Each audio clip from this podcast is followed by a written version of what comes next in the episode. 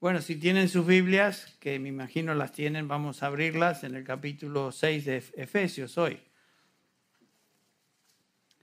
Ah, como ustedes saben, hemos estado en, la epístola de Pablo a los Efesios ya por un buen tiempo.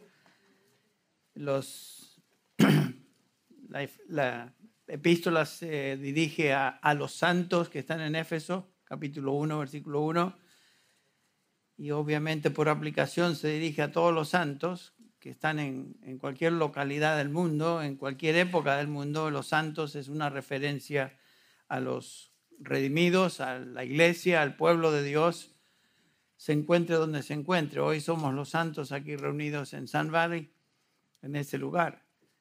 Eh, todo lo que Pablo se dirige o enseña aquí va como instrucción a los creyentes. Todas las epístolas del Nuevo Testamento van dirigidas a, creyentes. Eh, lo que Pablo tiene en mente acá no es una audiencia general, sino una audiencia específica, solamente aquellos que pertenecen a Cristo. Por lo tanto, nos identificamos con esta instrucción y le prestamos muchísima atención porque esto va dirigido a nosotros, aquí, en ese lugar, donde estemos, si somos hijos de Dios. Em, la instrucción en los capítulos del 1 al 3 de esta epístola es la instrucción a quiénes son los santos creyentes, cómo llegaron a ser santos.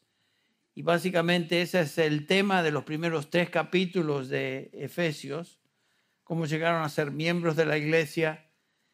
Eh, lo que vemos es que todo esto fue como resultado de la obra exclusiva de Dios en la vida de aquellos que Él llama a, a salvación. Obviamente la salvación no es por obras, no hay nada que podamos hacer para ganarla, sino que es a través de la fe y eso es obra de Dios, solo y exclusivamente obra de Dios. Cuando llegamos a los capítulos 4 al 6, que es justamente la sección en donde nos encontramos, tenemos ahora la instrucción de Pablo a los santos en términos de su conducta quiénes son los santos, cómo llegaron a ser santos, capítulos del 4 al 6, cómo es que los santos se comportan. Pablo está hablando de la conducta ahora de los creyentes, cómo debemos distinguirnos. Y, sabemos que la conducta de un creyente es distinta a la conducta que él antes tenía cuando estaba en el mundo y es distinta a la conducta de los que nos rodean en el mundo. Debe ser así. Si no es así, simplemente estamos profesando fe, pero no estamos viviendo según lo que la palabra de Dios nos enseña. En el capítulo 4, donde comienza esta sección de conducta, Pablo comienza en el versículo 1 diciendo que él se dirige a estos creyentes para que viváis de una manera digna de la vocación o del llamamiento con que fueron, fuimos llamados. O sea, la conducta tiene que ser una conducta digna de lo que significa estar en Cristo, digna de lo que quiere decir ser cristiano. No simplemente decir algo, sino vivir coherentemente con lo que somos. Y es una conducta distinta, obviamente. En los versículos del 22 al 24 del capítulo 4, Pablo está hablando de la vida, de la conducta de un cristiano que es eh, la, la vida personal de un creyente. Él es distinto en su vida personal. En los versículos que siguen, 25 al 32, eh, Pablo está hablando de la, conducta de los creyentes en relación con otros santos. O sea, tiene implicaciones. Y particularmente con otros santos en sus relaciones familiares, comenzando con el versículo 22 del capítulo 5 hasta el 33. Eh, comenzando con esta relación tan clave en la vida de un creyente que es el matrimonio. Y hablamos de eso, consideramos eso en el pasado.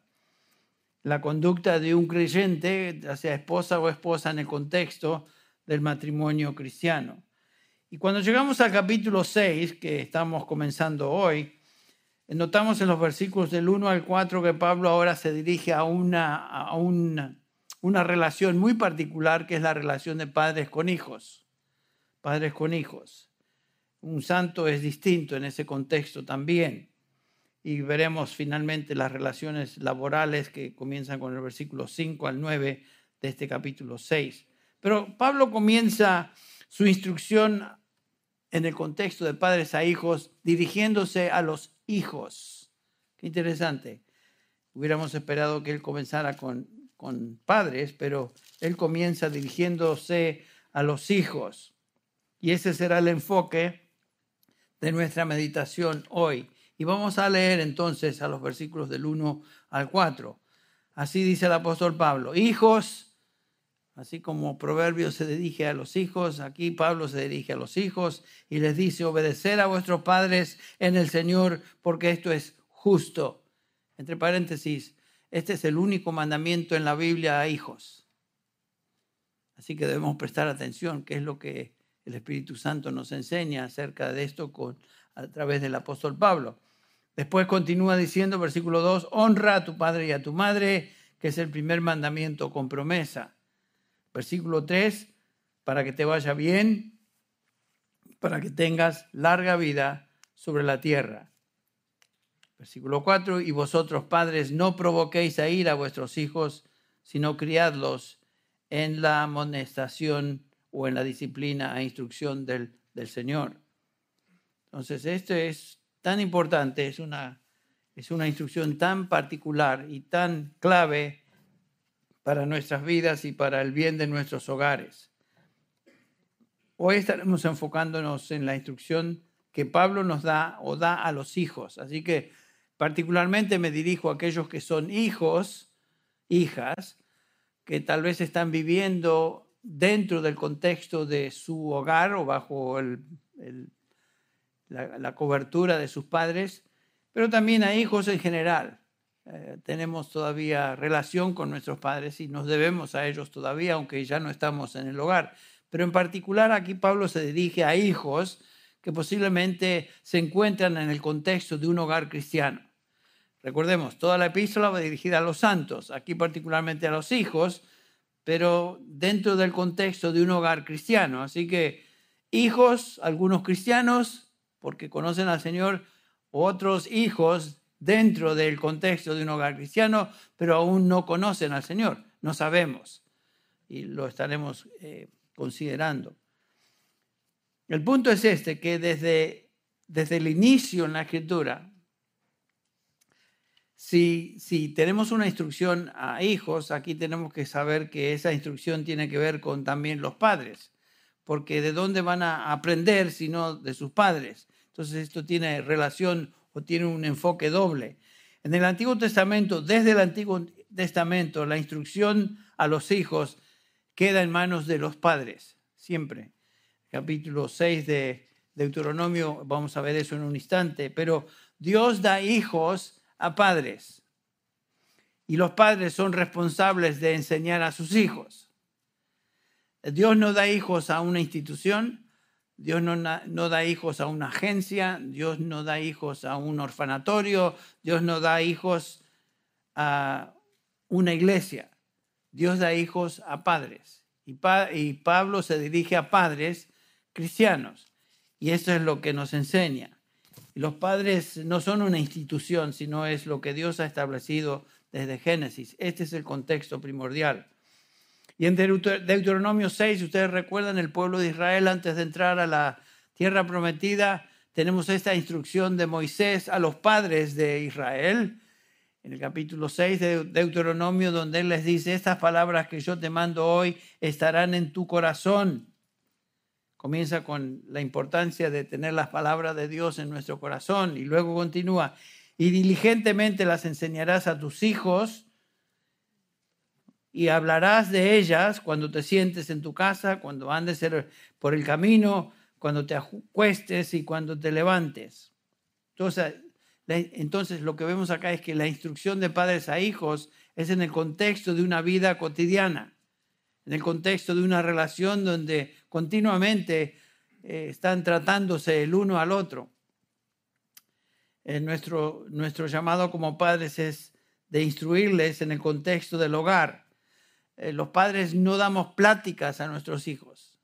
No es que los sentamos ahí en una fila y pretendemos que son nuestra, nuestra congregación particular y comenzamos a enseñarles. No, enseñamos en el contexto del diario vivir. Cuando nos acostamos, dice ahí, cuando nos levantamos, cuando andamos por el camino, cuando nos levantamos, etcétera, etcétera. Es una instrucción eh, no académica, sino una instrucción informal donde los padres enseñan a sus hijos las verdades de la palabra de Dios, respaldados por una vida piadosa. Por eso comienza el, pasaje diciendo que estas palabras estén en tu corazón.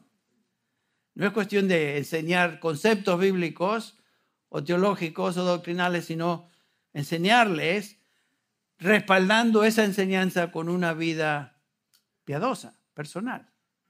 No ser como los hipócritas fariseos de capítulo 23 de Mateo, donde el Señor Jesús dice que estos fariseos muy tediosos en cuanto a la ley, muy rectos en cuanto a la ley, pero decían, pero no hacían. Versículo 3. Que ese no sea el caso de los padres.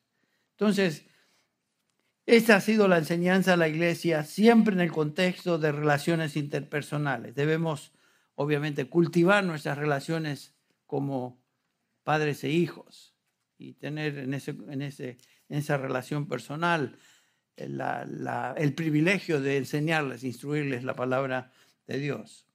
Podríamos resumir todo lo que la Biblia enseña en cuanto a la educación de los hijos o crianza de los hijos con estas dos eh, frases. Primero, enseña a tus hijos la verdad de Dios continuamente, noten que dice ahí, continuamente, siendo un ejemplo. Y la segunda frase o mandamiento sería, demanda que ellos obedezcan la verdad de Dios, disciplinando, disciplinándolos cuando no lo hacen. O sea, la instrucción entonces vemos acá tres elementos importantes. Instrucción verbal, porque necesitan conocer lo que Dios dice. Instrucción en, en el contexto de un testimonio personal. Tienen que ver primero en sus padres que lo que ellos enseñan lo viven, porque si no, no tiene caso. Es contraproducente, es obvio. Y el tercer elemento que quisiera mencionar es que los padres enseñamos o enseñan usando disciplina también, que es la manera en la que Dios nos instruye, nos enseña. Nos dice Hebreos capítulo 12, versículo 5, que no, no tengamos a la ligera la, la disciplina del Señor, porque el Señor al que ama, ¿qué? Disciplina y azota a todo aquel que recibe por hijo es el mismo patrón que tenemos para padres cristianos. O sea, instrucción, un testimonio personal y disciplina cuando esa instrucción no es correspondida o es desobedecida. Fácil, fácil, ¿no? Pero es todo lo que la Biblia realmente nos enseña. Pero hay que desmenuzar esto ahora. Ahora, algo importante. Este es eh, básicamente el, contexto, o mejor dicho, el patrón que debemos seguir según lo que tenemos en estos versículos, que comenzamos hoy, terminaremos la próxima semana. Ni tú ni yo podemos cambiar el corazón de un hijo. Eso quede sentado. Solo Dios puede hacer eso. Solo Dios puede hacer esa obra de cambiar un corazón. Sin embargo, como padres, tú y yo podemos hacer lo siguiente, enseñar la palabra de Dios respaldada por un testimonio de piedad en nuestra vida y llamar a nuestros hijos a obedecer esa palabra porque es palabra de Dios. Entonces, eh, recuerden lo que tenemos en el Nuevo Testamento de, una, de un joven que fue enseñado de tal manera que demostró ser lo que un hijo de Dios debe ser, y me refiero a Timoteo. Ustedes recuerdan las palabras de Pablo a Timoteo en 2 de Timoteo 3:15, cuando Pablo le dice a este joven, recuerda que desde la niñez has sabido las sagradas escrituras, las cuales te pueden dar sabiduría que te lleva a la salvación mediante fe o la fe en Cristo Jesús. Timoteo había sido enseñado, instruido en la palabra de Dios desde su niñez. Ahí comienza todo. Y el Señor nos da hijos, como dije, con una ventanita de tiempo limitada donde debemos instruirlos en los caminos del Señor. Porque si se nos va ese tiempo, hemos perdido una parte tan crucial en el desarrollo de sus vidas. Desde la niñez, así fue instruido Timoteo. ¿Cuándo aprendió Timoteo la palabra? Desde su, desde su niñez. ¿Por quién aprendió la palabra de Dios? sabemos en el contexto de 2 Timoteo que fueron su madre Eloida, ah, su, madre Eunice y su, su abuela Loida. Dos damas, dos mujeres cristianas que respaldaron esa enseñanza con una vida de piedad. Eso tuvo impacto en la vida de, Timoteo y lo cual le llevó más tarde con la palabra de Dios a salvación, a sabiduría que lleva a salvación. Esa es una responsabilidad fundamental que los padres cristianos tienen, es de enseñar a sus hijos la palabra de Dios siendo un modelo de lo que enseñan. Ese es un principio tan crucial y tan vital. La educación de los hijos comienza entonces con esa realidad. Vamos a ver lo que Pablo nos dice acá en el capítulo 6 del 1 al, 2 hoy. ¿Qué es la responsabilidad de los hijos? Noten que Pablo comienza con, con esto. Hijos, obedeced a vuestros padres, porque esto es justo. Honra a tu padre y a tu madre, que es el primer mandamiento. La responsabilidad de los hijos consiste en dos cosas. Primero, obedecer lo que se les enseña. En segundo lugar, honrar o respetar. O sea, la primera tiene que ver con conducta directa, la segunda tiene que ver con actitud en esa conducta. Es obvio que el Señor nos da hijos y el propósito que el Señor nos da hijos no es para que pasen un buen tiempo con los padres, sino que Dios nos da hijos y somos creyentes para que nosotros nos encarguemos de enseñarles, educarles, criarlos en los caminos del Señor. Por eso el Nuevo Testamento dedica tanto tiempo a eso y también el Antiguo Testamento. Es, es una tarea insustituible y es una tarea que solo los padres pueden hacer como Dios manda. Si la responsabilidad de los hijos, según este pasaje, es obedecer y honrar a sus padres, entonces los padres deben enseñar a sus hijos estas disciplinas. Es obvio, van juntos. Los hijos no aprenden obediencia solos, no están inclinados a obedecer solos, ni están inclinados a ser respetuosos por naturaleza, lo, sabemos. Por, por eso es tan difícil criar hijos que honren a Dios. Es sumamente difícil. Los hijos no nacen con la predisposición de obedecer y honrar. Tienen que ser enseñados. Un hijo obediente, un hijo que honra a sus padres, no nace así, sino que es hecho, es formado de esa manera. Por eso la instrucción a padres. ¿Y por qué es tan difícil? ¿Por qué es que esa es la situación? Bueno, porque es la misma razón por la cual un esposo, a un esposo le es difícil amar a su esposa como Dios manda y a una esposa le es difícil someterse a su esposo como Dios manda. ¿Por qué? Porque todos tenemos encima esta naturaleza caída que nos lleva a hacer lo opuesto de lo que Dios desea y de lo que Dios quiere. La tarea de enseñar es sumamente difícil porque toda criatura nace con una inclinación al pecado. ¿No es cierto? Son bonitos, simpáticos, acurrucadores. Ay, qué lindo, nos da ganas de, de apretar sus mejillas, bonito. A mí me encanta hacer eso a los bebitos, pero son lindos, pero el punto es que nacen con una naturaleza que no es de esa manera, es una naturaleza rebelde, es una naturaleza pecaminosa el, apóstol. David, el rey David nos enseña en el Salmo 51, ustedes recuerdan, Salmo 51, versículo 5, he aquí, dice David, yo nací en iniquidad y en pecado me concibió mi madre. David no está diciendo que él fue concebido ilegítimamente, sino que está diciendo que desde el momento de su concepción en el vientre de su madre, él fue pecador. Y cuando un niño nace, comienza a expresar en forma concreta y categórica su naturaleza y dejan, dejan ver sin lugar a dudas que son pecadorcitos. ¿Sí o no? Sus hijos son pecadores, ¿saben eso? Mis hijos son pecadores. Gracias a Dios Muchos de nosotros tenemos hijos que han conocido al Señor y ya son pecadores salvados por gracia, pero nacen con una tendencia al mal, hacer lo opuesto. Lloran, gritan, son egoístas. No les importa a nadie más sino a ellos mismos. No tienen compasión cuando son niños. No se esfuerzan por ayudar a otros. Nada, quieren recibir y es su tendencia. Y cuando dejan esta edad infantil continúan siendo desobediencias, desobedientes aunque manifiestan esa desobediencia en otras maneras. Pero esa es la manera que todos nosotros nacemos. Y esa naturaleza adámica nos enseña Romanos 5:12, la recibimos de nuestros padres, comenzando con Adán. Y desde Adán en adelante todos nosotros nacemos con esa misma tendencia a hacer lo opuesto. Somos, nuestros hijos son muy buenos para desobedecer. Ningún padre tuvo que enseñar a sus hijos a ser desobedientes. ¿No es cierto?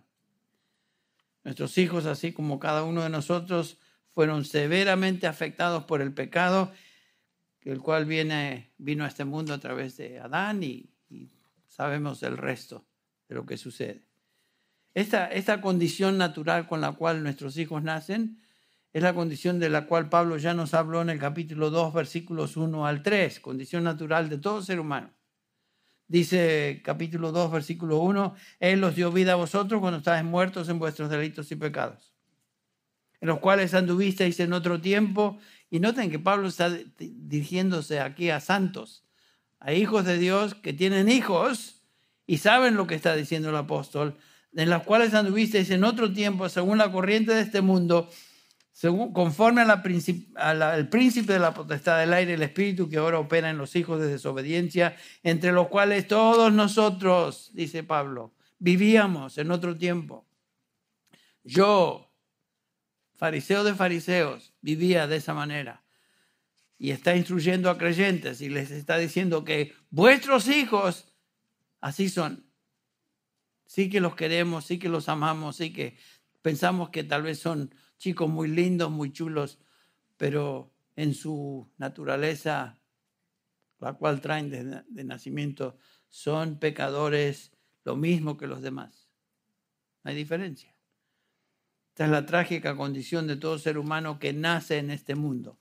Absolutamente incapaz de responder espiritualmente porque es un cadáver espiritual. No, pero ¿sabes qué, Henry? Mis hijos algo distinto, ¿sabes? No. No es algo distinto porque dice Pablo que todos nacemos y crecemos de esa manera. Así que tenemos que tener eso en mente siempre cuando el Señor nos da hijos, que son una bendición del Señor. Salmo 127, bien, son bendiciones del Señor, tenemos que recordar que aquí tenemos un proyecto, un proyecto que el Señor nos da, es de criar a ese hijo con esas tendencias en los caminos del Señor. Qué responsabilidad, qué tremenda responsabilidad. El hombre natural hablando de nuestros hijos, eh, dice Pablo, no acepta las cosas del Espíritu porque para él son necedad y no las puede entender porque se disciernen espiritualmente.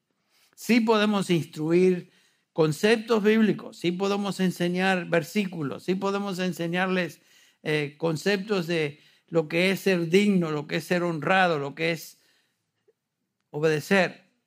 Pero el cambio espiritual solamente Dios puede producir. Yo no puedo cambiar a mi hijo. Yo no puedo cambiar a mi hija. Solamente Dios puede hacer eso. Entonces, Romanos 8, 5, otra vez Pablo nos recuerda que los que andan en la carne, simplemente guiados por la carne, eh, piensan en las cosas de la carne. Ni siquiera pueden obedecer la ley de Dios, dice el versículo 7 del capítulo 8. El hombre en esa condición natural es enemigo de Dios, no se sujeta a la ley de Dios. En su carne, en ese estado natural, el ser humano no puede agradar a Dios. Entonces no esperemos que nuestros hijos naturalmente y por propia inclinación de ellos van a hacer eso. No, tenemos que instruirlos, tenemos que enseñarles y el Señor va a hacer su obra. Gracias a Dios que así es. Pero nos usa como instrumentos. Si no, no nos hubiera dado estos mandamientos. Bueno, este es el problema fundamental del hombre, todo ser humano, sin excepción, nace de esta manera. Aún nuestros hijos.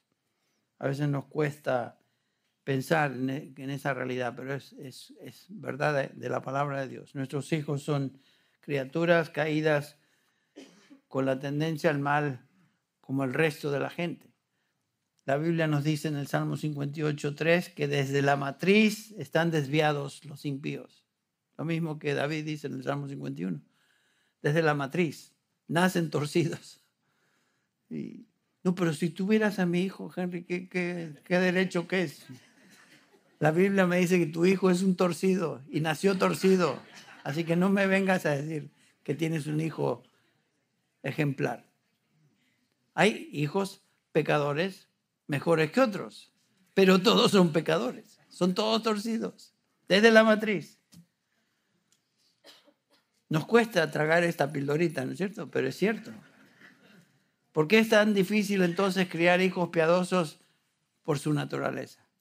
En primer lugar, la tendencia con la cual nacen desde, desde la matriz. Pero no solamente eso, si eso no fuera suficiente, nos enseña la palabra de Dios que los hijos se crían en un mundo, en un ambiente, un medio ambiente que los lleva a ser desobedientes. Eh, nos dice el apóstol Pablo que todos nacemos de una manera, si leemos el capítulo 1 de Romanos, nos indica que todo ser humano está mal, nace mal y está influenciado por todo lo que le rodea el mundo. Querramos o no, nuestros hijos reciben influencia de afuera. Así que tenemos que tener cuidado a, a qué los exponemos, porque el hijo en sí, por su tendencia, no, no se inclina a obedecer y respetar a sus padres y reciben influencia que va en contra de esa enseñanza. la escuela secular que el Señor yo sé que muchos de ustedes tienen hijos en escuelas públicas y es terrible lo que ahí se enseña y la influencia que ahí reciben, que va en contra de la palabra de Dios. Por eso la responsabilidad principal es en el hogar por los padres creyentes que enseñan a sus hijos. Pero el medio ambiente influye en ellos también. No solamente nacen torcidos, sino que ahora están expuestos a enseñanzas que estimulan que sigan en esa dirección aún más. No fuera de lo común ver programas de televisión o por el Internet en particular hoy, cosas que son absolutamente horribles, torcidas, perversas, y los chicos ven estas cosas que algunos de nosotros jamás vimos. Yo estoy hablando de una generación distinta, por supuesto. Ustedes me ven a mí, ustedes piensan que me crié con Tom and Jerry, ese cartoon, y tienen razón, así me me crié viendo esos cartoons. Así que ese era lo más perverso que veía. Pero hoy los chicos están expuestos a cosas que uno dice, ¿cómo es posible? ¡Qué terrible! Yo he recibido llamadas de padres que están, se están tirando de los pelos por las cosas que los chicos están expuestos por medio de pornografía en el internet y cosas. Así que cuidado con lo que hacen con los teléfonos. No le permitan usar sus teléfonos a discreción de ellos. Tienen que limitar eso, porque la, influencia externa y, diabólica del mundo está sobre ellos, pobrecitos. ¿Quién los va a proteger? La sociedad enseña a los jóvenes a ser rebeldes a autoridad, es otra cosa. Les enseña que lo más importante en la vida es la autoestima, la satisfacción personal, hacer todo a, a su manera.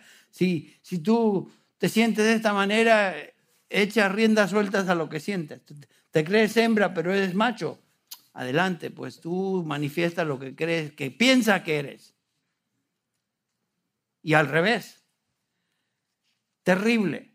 Y, y los que enseñan en el contexto de educación secular piensan que es un valor eso de permitirle a los chicos que piensen y hagan y sientan y actúen como se les da la gana, en lugar de restringir. No, eso no es correcto.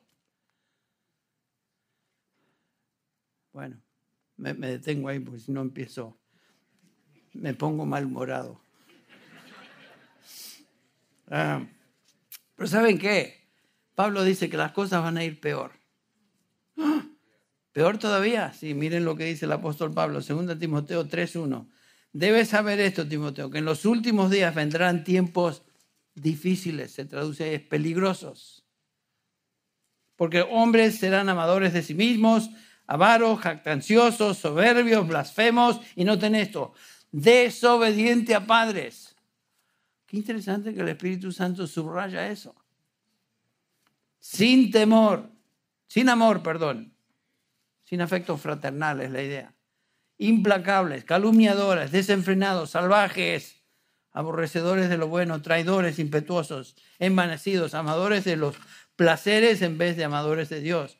Y noten que una característica sobresaliente de los últimos días es que habrán, habrá todo desafío a la autoridad.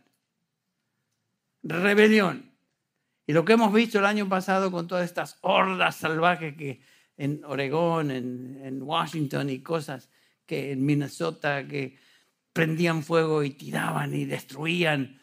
La mayoría de estos eran jóvenes, jóvenes, salvajes, tal como se describe acá, que sin duda no recibieron ninguna instrucción en sus hogares de cómo ser obedientes, cómo tener respeto por sus padres, etc. Se criaron a, como decimos, a lo salvaje, a la buena de Dios y los efectos los podemos observar hoy. Y nos dice el apóstol Pablo que eso se, hará cada día más y más pronunciados. Rebeldes, egoístas, indisciplinados, perversos, criminales, todos estos productos de hogares donde no se les enseñó, no se les amó, no se les enseñó a respetar ni honrar a sus padres y hogares destruidos producen hijos de ese tipo. Bueno, ¿Qué vamos a hacer en esta situación? No quiero que nos deprimamos totalmente hoy, pero hay una respuesta. La única esperanza se encuentra en proveer en nuestros hogares cuidado para nuestros hijos por medio de la instrucción que viene de la palabra de Dios. Y esa es responsabilidad nuestra en el contexto en el cual vivimos nosotros hoy. ¿Difícil la tarea? Muy difícil. ¿Imposible? No si el Señor está con nosotros y si el Señor nos usa para instruir, respaldando esa instrucción con una vida de piedad. Hay esperanza, Dios lo promete. Por eso nos enseña y nos dice, padres, enseñen a sus hijos a obedecer y a respetar. Ese es en resumen toda la instrucción del Nuevo Testamento y del Antiguo Testamento en cuanto, a hijos. Hijos, obedecer a vuestros padres en el Señor porque esto es justo honra a tu padre y a tu madre, que es el primer mandamiento, con promesa. Esta palabra hijos es la traducción de un vocablo griego que es tecna, tecnia. Esta es una palabra general que se usa en el Nuevo Testamento para referirse a la simiente, no necesariamente la edad, sino simiente, los que descienden de, de, nuestra, de nosotros no se identifica con una edad en particular, simplemente quiere decir hijos en general, desde bebé, desde bebé hasta joven, hasta lo que sea, hijos, nuestra simiente. Y mientras estén bajo el control y autoridad del hogar, los padres, la enseñanza es obedezcan y sométanse, obedezcan y honren a vuestros padres. La palabra obedecer Upakuo es la combinación de dos vocablos en griego que quiere decir upa debajo, akuo escuchar. Si reconstruimos el significado quiere decir literalmente colocar, colocarse abajo y escuchar, en otras palabras obedecer. Este es el único mandamiento, como dije en toda la Biblia, para hijos. El niño jovencito debe aprender a la medida que crece a ubicarse en relación a sus padres y escuchar con humildad lo que los padres les enseñan. Como padres cristianos tenemos a nuestros hijos, enseñamos a nuestros hijos a obedecer como si estuviera, como si ellos obedecieran al Señor de la misma manera. Tenemos una relación única con nuestros hijos. La relación de un hijo con Dios está mediada a través de sus padres.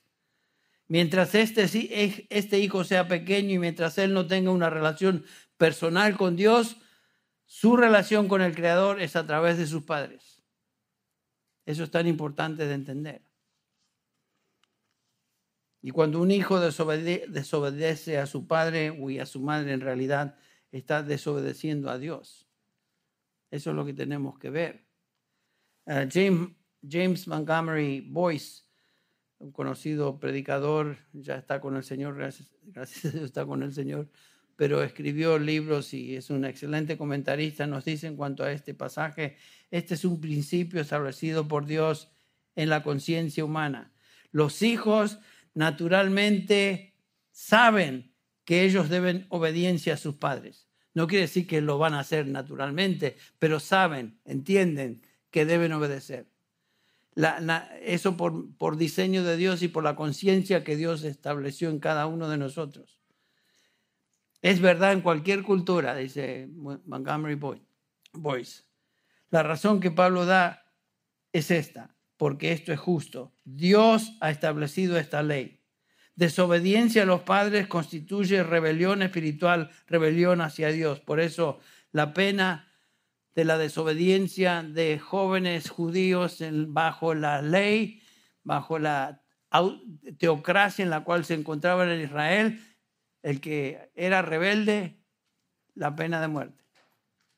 Fíjense lo que dice Deuteronomio 21.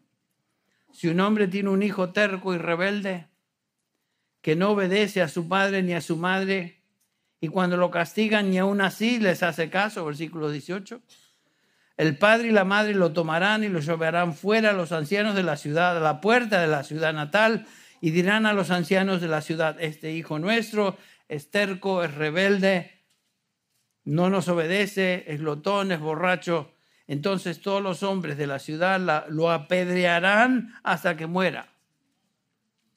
Así quitarás el mal de en medio de ti y todo Israel oirá esto y temerá.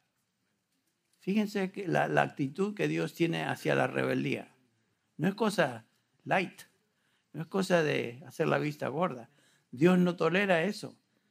Ahora, en su gracia y en su misericordia, Dios no, está, no, no nos hace que como iglesia hagamos lo mismo hoy pero se dan cuenta de la importancia que Dios da a la obediencia o el respeto a, los padres. Dios considera esto como de suma, suma importancia. Por eso tenemos la instrucción tan precisa aquí. Y por supuesto, es imposible tener una familia piadosa sin el respeto de hijos a padres. Es imposible tener una sociedad ordenada si no existen familias que tengan este tipo de temor. Por eso estamos viviendo lo que estamos viviendo. No hay familias que tengan este tipo de instrucción o temor. Todo el mundo hace lo que se le antoja. ¿Se imaginan el impacto que este mandamiento tendría en nuestra sociedad si se aplicara?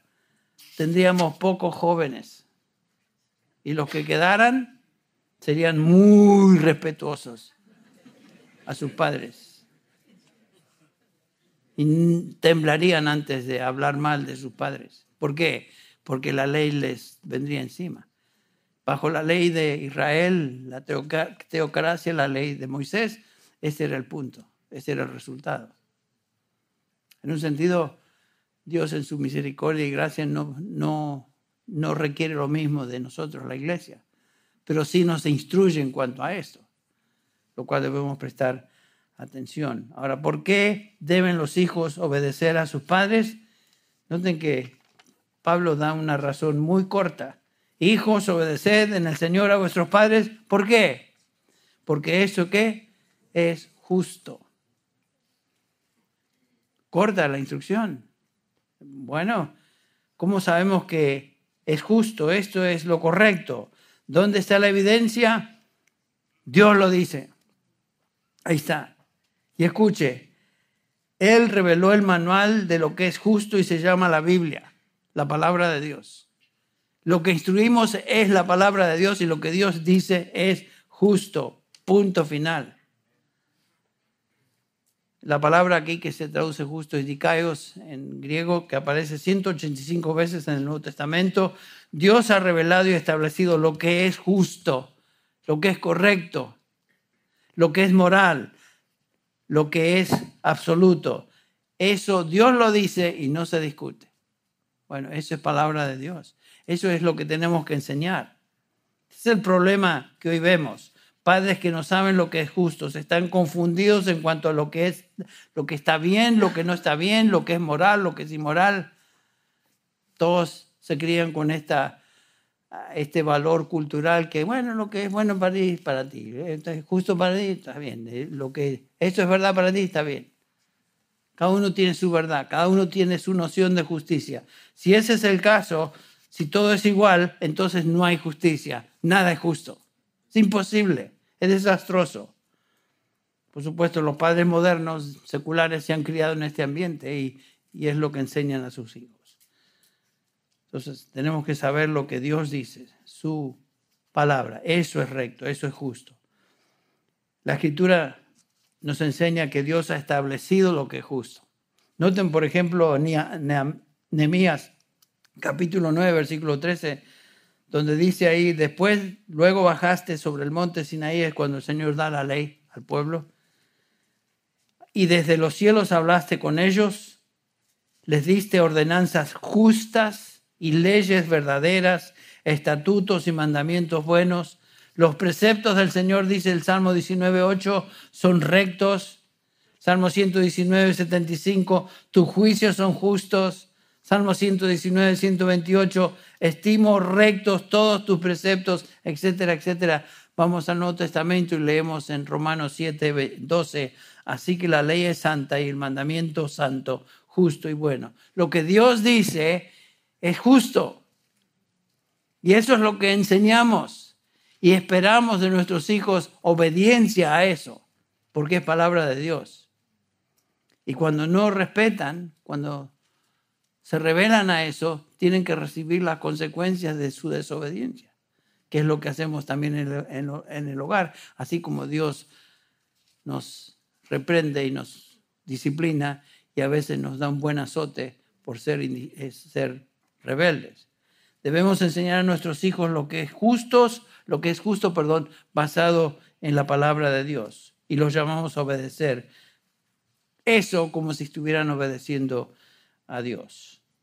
Cuando un hijo desobedece a sus padres, en realidad está desobedeciendo a Dios.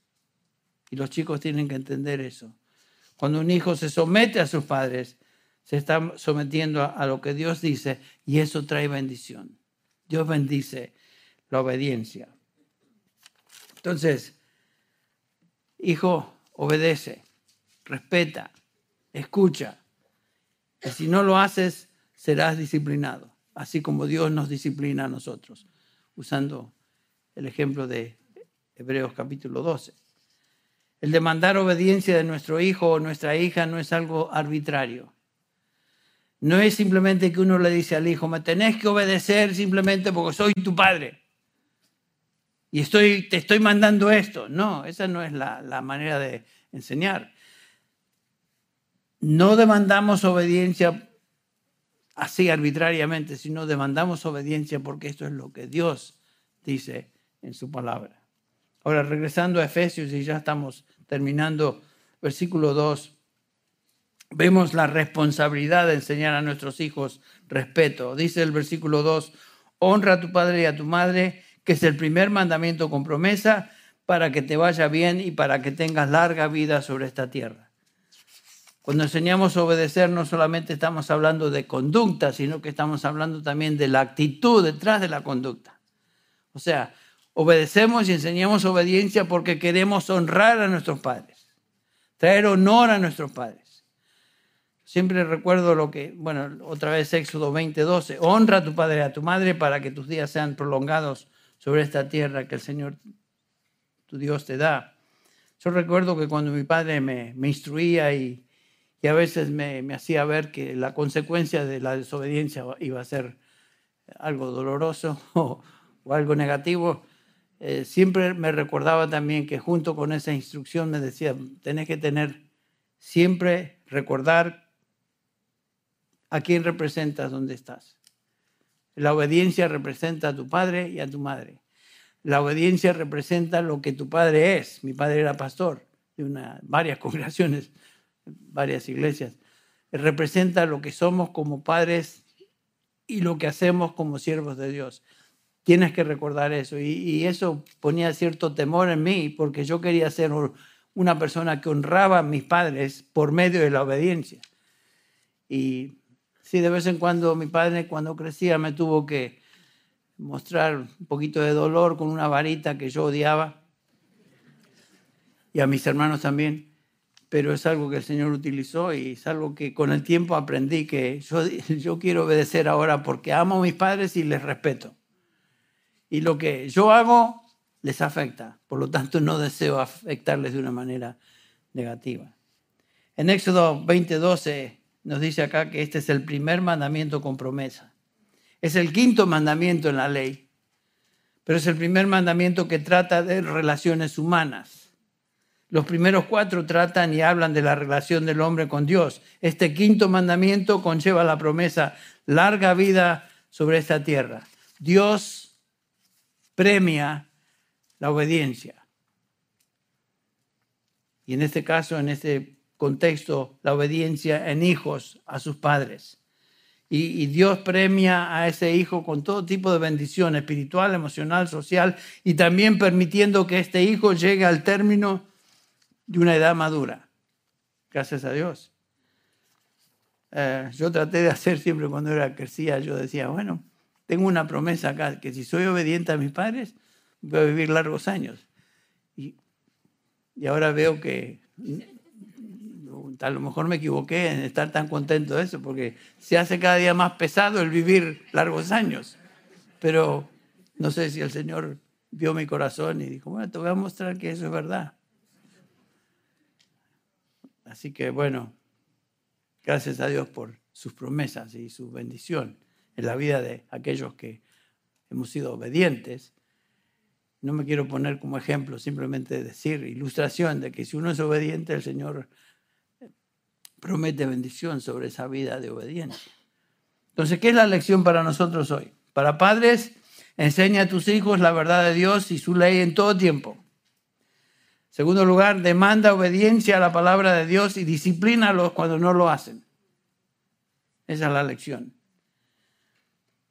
y por supuesto respaldar todo eso con una vida de piedad en frente de ellos. Hijos, sean obedientes a sus padres y reciban la bendición de Dios y serán bendición a otros también. Bueno, el próximo domingo vamos a enfocar nuestra atención en el versículo 4 de este capítulo 6 que nos enseña a cómo enseñar, cómo instruir, con qué tipo de actitud enseñamos e instruimos a nuestros hijos y los criamos en la disciplina del Señor. Este pasaje nos enseña eso y estaremos examinándolo el próximo domingo. Hoy el enfoque fue hijos, segundo domingo el enfoque será padres.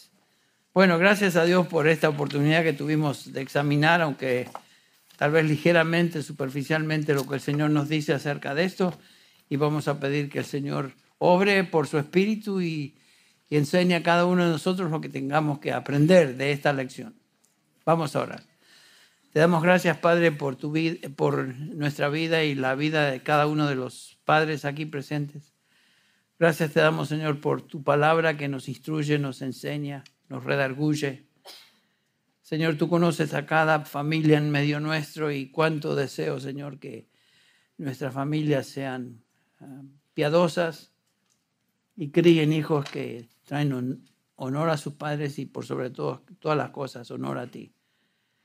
Gracias Señor por el privilegio de estar en un lugar donde estamos expuestos a tu verdad y tú nos, nos enseñas. Gracias por esta iglesia, gracias por esta congregación hispana, gracias Señor por lo que tú estás haciendo en medio nuestro.